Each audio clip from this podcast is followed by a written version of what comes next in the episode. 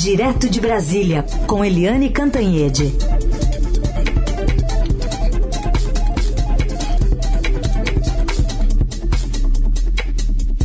Oi, Eliane, bom dia.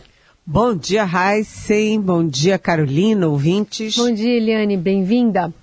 Falar sobre essa aprovação da Câmara que atropelou, enfim, foi pedido de urgência aprovado e aí depois foi a votação e aprovada por 252 votos a 163 um projeto de lei que criminaliza com penas de 2 a 4 anos de prisão e multa a discriminação de pessoas politicamente expostas, como políticos, ministros do Judiciário e pessoas em cargos comissionados. Projeto que ainda vai ao Senado, foi alvo ontem de diversas manifestações plenário.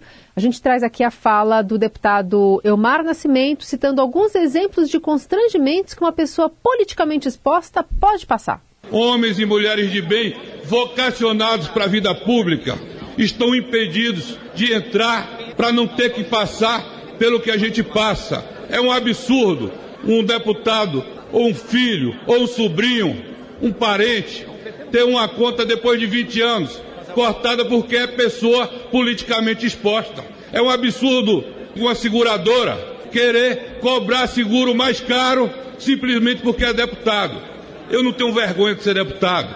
Ao longo da minha vida, eu não tenho do que ter vergonha espantoso. Incrível. O que, que é isso, minha gente? Acredite, se quiser.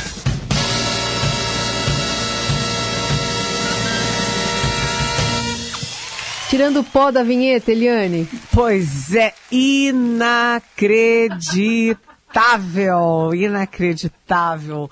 É, e foi feito no escurinho do cinema, sorrateiramente. Não estava no radar de ninguém, ninguém estava sabendo disso. E de repente, paf, já à noite, surge essa história da, de um projeto que é escandaloso e inacreditável. O, a autora é a deputada Dani Cunha, que é simplesmente filha do ex-deputado uh, Eduardo Cunha, que foi presidente da Câmara, foi cassado como deputado e como presidente da Câmara, é, foi julgado, condenado e preso é, pela Lava Jato e ela agora é, faz um misto de vingança né, e faz um misto de prevenção. Esse projeto é uma coisa escandalosa porque é o Congresso legislando em causa própria. Né, é se autoprotegendo, é criando um privilégio que ninguém mais tem. Então, o sujeito, por exemplo, ele está sendo processado, ele está sendo investigado, ele é réu, né, réu, mas o banco ou qualquer instituição financeira é obrigado e obrigada a abrir a conta para ele, a ceder crédito para ele, a tratá-lo como alguém que não sofre nenhum tipo de penalidade na justiça. É assim incrível, incrível. E o projeto ainda era pior porque o projeto da Dani Cunha era um projeto que previa o seguinte: se você hostiliza uh, um político num voo em algum lugar, você estava tá, condenado ali, estava sujeito a ser preso, pagar multa, sei lá, né, coisas que são inacreditáveis de toda forma. E é curioso porque os políticos os políticos não. Há políticos que e partidos que têm uma intensa, intensa fábrica de fake news, por exemplo, contra nós jornalistas. Então, nós somos hostilizados, é, nós recebemos um monte de críticas e, e xingamentos por causa deles mas eles não podem ser xingados e não podem ser recriminados, porque isso é discriminação contra político. É uma coisa assim inacreditável, assim, sob todo, todos os pontos de vista, inclusive na tramitação. Né? O presidente da Câmara, o Arthur Lira, colocou em votação a urgência, a urgência passou e automaticamente ele botou em plenário. O parecer do relator não tinha sido entregue. Os deputados estavam votando no escuro sem ter o parecer e ele disse não, o Arthur Lira, não, é assim mesmo. E botou em votação antes do parecer chegar e, curiosamente, só três partidos eh, se manifestaram contra e trabalharam contra o PSOL, eh, o Novo e o. qual foi o outro? PCdoB. O PCdoB, o PSOL e o Partido Novo.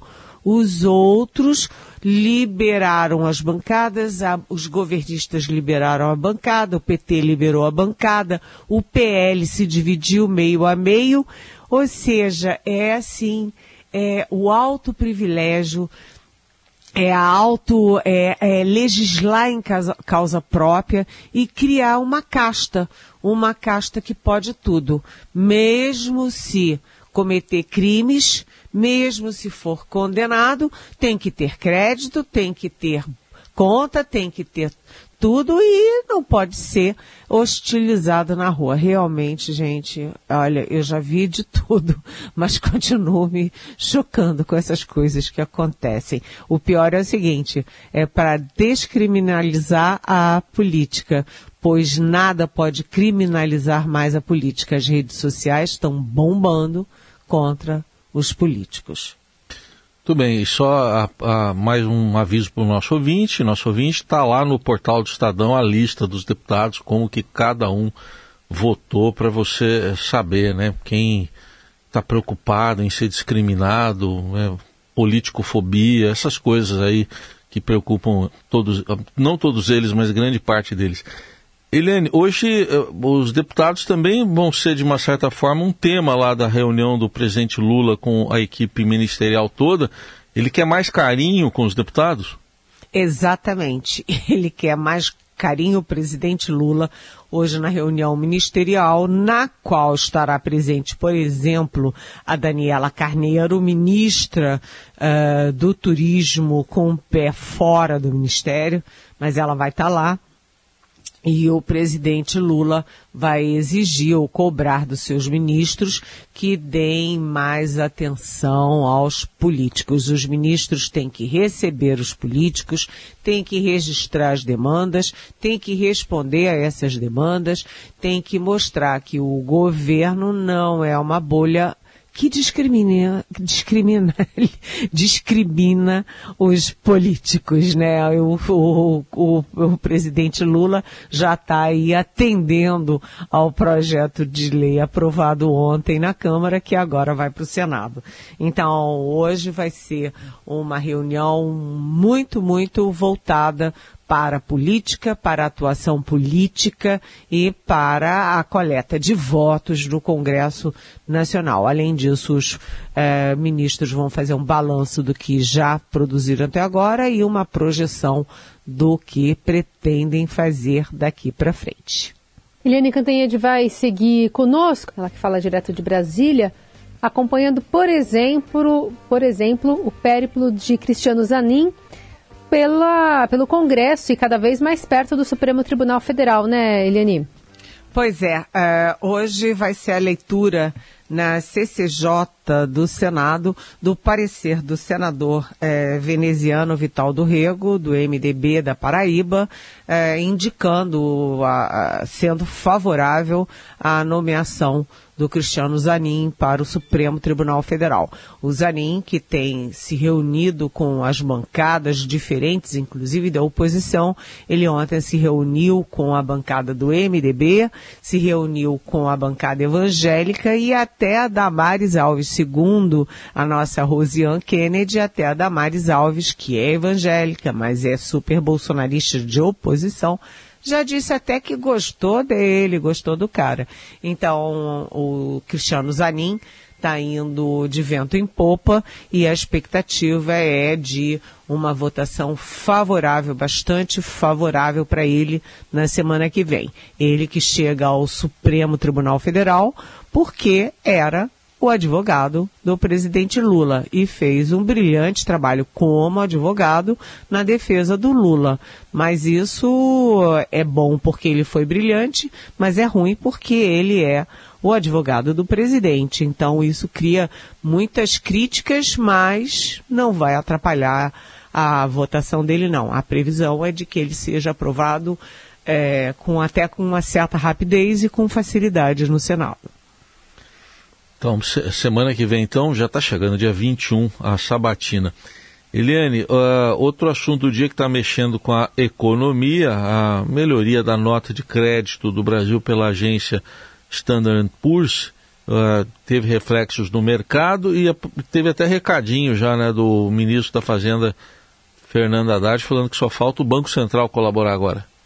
Pois é, essa nota foi surpreendente, foi comemorada como um, assim, uma super vitória. Na verdade, é um passo, né?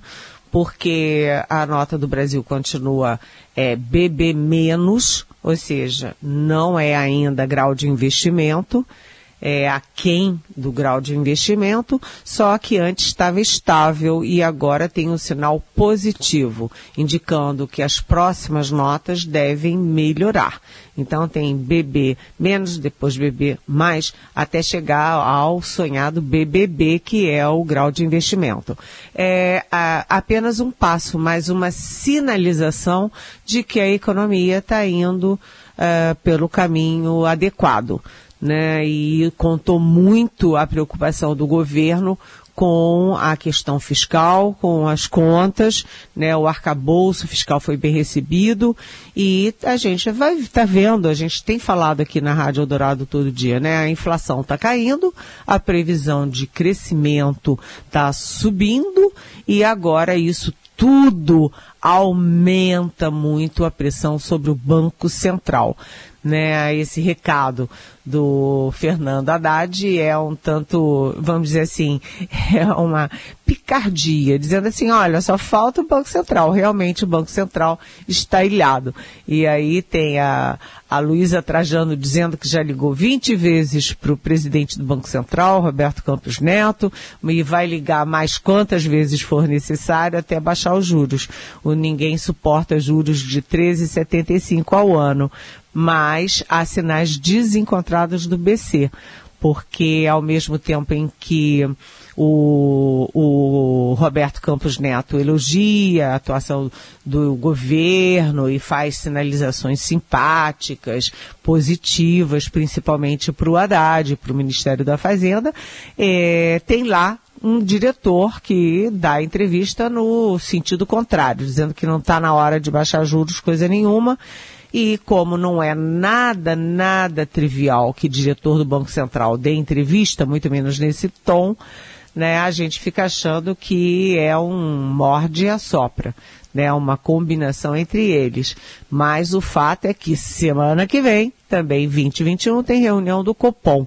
E a grande expectativa, o grande foco agora é o que, que o Banco Central vai fazer diante da Standard Poor's, diante da inflação e diante da previsão maior de crescimento. Já tem até uh, consultorias prevendo um crescimento acima de 2%. Tomara, né? É. Bom, Eliane, falando também de febre maculosa, todo mundo está bem atento, especialmente aqui no estado de São Paulo, que é onde é registrado maior número de, de casos e óbitos. A gente teve até é, essa, esse fechamento da fazenda onde aconteceu os óbitos né, mais frequentes. Campinas agora investiga um sexto caso da doença após eventos nesse, nesse local. Até manifestações do cantor e compositor Seu Jorge, né, que diz que não tem nenhum sintoma, apesar de ter feito um show recentemente também nessa fazenda em Campinas. Mas é uma preocupação não só para o estado de São Paulo, mas para o Ministério da Saúde, né? Sim, uh, ontem eu troquei rápidas mensagens com a ministra Nízia Trindade, é, do Ministério da Saúde e ela me disse que está em contato, está atuando é, em acordo, né, muito diretamente com o governo de São Paulo, né, é, tá, colocou o Ministério da Saúde à disposição do governo de São Paulo, estão trabalhando juntos e ela fez um alerta. É, o alerta é o seguinte: não tem vacina para febre maculosa, mas tem medicamento eficaz sim. Então, é uma doença que tem tratamento. Uh, aí é outra coisa que aí eu fui pesquisar, conversar, e o problema da febre maculosa é que ela combina dois ingredientes muito, vamos dizer, perigosos. Um é que ela tem uma evolução muito rápida, né? Você pega e rapidamente ela evolui para um quadro grave. E segundo, ela tem um diagnóstico muito lento. Então, quando o diagnóstico é feito, às vezes já é tarde demais. Né? Por quê? Porque os sintomas são muito semelhantes ao da dengue, ao da própria Covid. Enfim, é febre, é mal-estar. É... Até se chegar à febre maculosa, pode ser tarde demais. E por isso a febre maculosa tem um índice altíssimo de letalidade. Por exemplo, em São Paulo, no ano passado, houve 62 casos e 47, 47 mortes, ou seja, um índice de 75% de mortes. Então, se você está num lugar de risco, né, onde tenha animais tipo capivara, por exemplo, e tenha carrapatos e você começa a sentir febre, corre para o médico, porque tem tratamento, como diz a ministra da Saúde, mas precisa rapidez, precisa de um tratamento imediato. É, as mortes que foram registradas agora, até agora são muito tristes.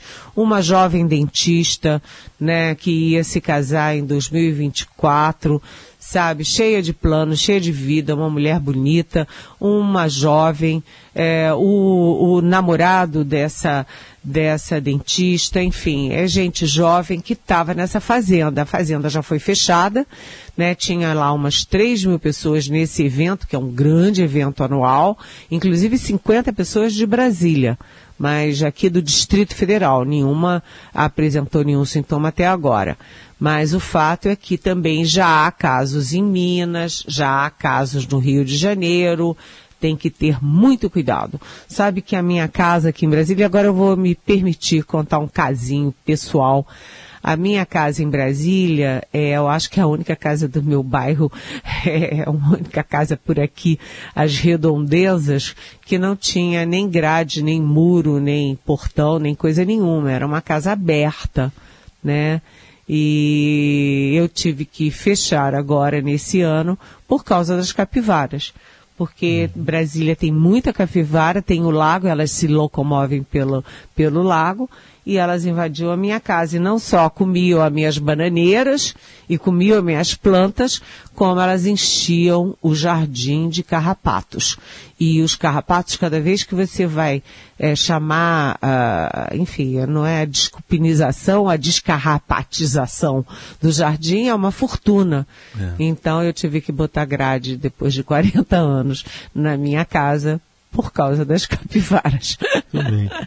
É isso, né? Animais que, enfim, tem que ficar longe. Ontem a gente conversou com um especialista, ele falou que a gente está cada vez mais invadindo o lugar é, delas. A gente está né? invadindo. E aí, querendo ou não, esse contato fica mais próximo, sem contar quando elas são transportadas de um lugar para o outro ali sem predador. E aí também ficam se procriando e aumentando, né? Descompensando ali o meio ambiente. Exatamente. Então a gente é, invade o espaço dela e ela devolve invadindo o teu Sim. espaço, né? E é. cria um problemaço para você. Uhum. Eliane, para fechar rapidinho, acho que dá para responder. A Giovana quer saber, é, será que o Tarcísio, governador de São Paulo, está perguntando, vai mesmo cobrar a grana? Ela escreve assim, um milhão de reais que o Bolsonaro está devendo no Estado por não usar máscara na pandemia por aqui, ela mesma diz aqui, duvido. Oi, Giovana. O problema é que quem cobra não é o executivo, não é o governador Tarcísio Gomes de Freitas, que é bolsonarista do Republicanos.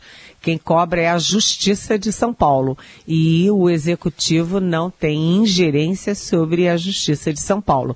E a Justiça de São Paulo está cobrando, sim está cobrando. O Bolsonaro, ele descumpriu a lei na, na pandemia, ele não usou máscara, ele fez passeata, ele fez aglomeração, foi multado mais de uma vez e além de desse tipo de crime, ele comete um outro crime que é não pagar o que deve à justiça. E a justiça está cobrando. É, ele já está com bens, é, com, com renda é, bloqueada e isso pode chegar a um milhão de reais. Ou seja, é melhor ele pagar logo, porque está virando uma bola de neve e é aquela coisa do Bolsonaro. Ele acha que pode fazer qualquer coisa e acha que não tem que é, responder à justiça. A justiça é aquela história. Goste-se ou não da decisão, cumpre-se. Ele não cumpre. Muito bem, Eliane Cantanhede respondendo as perguntas que vocês enviam para cá pelo nosso WhatsApp 994811777. Pode mensagem de voz também, além da de texto. E pelas redes sociais, né? Se você quiser na nossa live ou mandar a hashtag Pergunte para Eliane, que a gente coloca aqui e ela responde com o maior prazer. Eli, obrigada por hoje, viu? Até amanhã. Até amanhã. Beijão.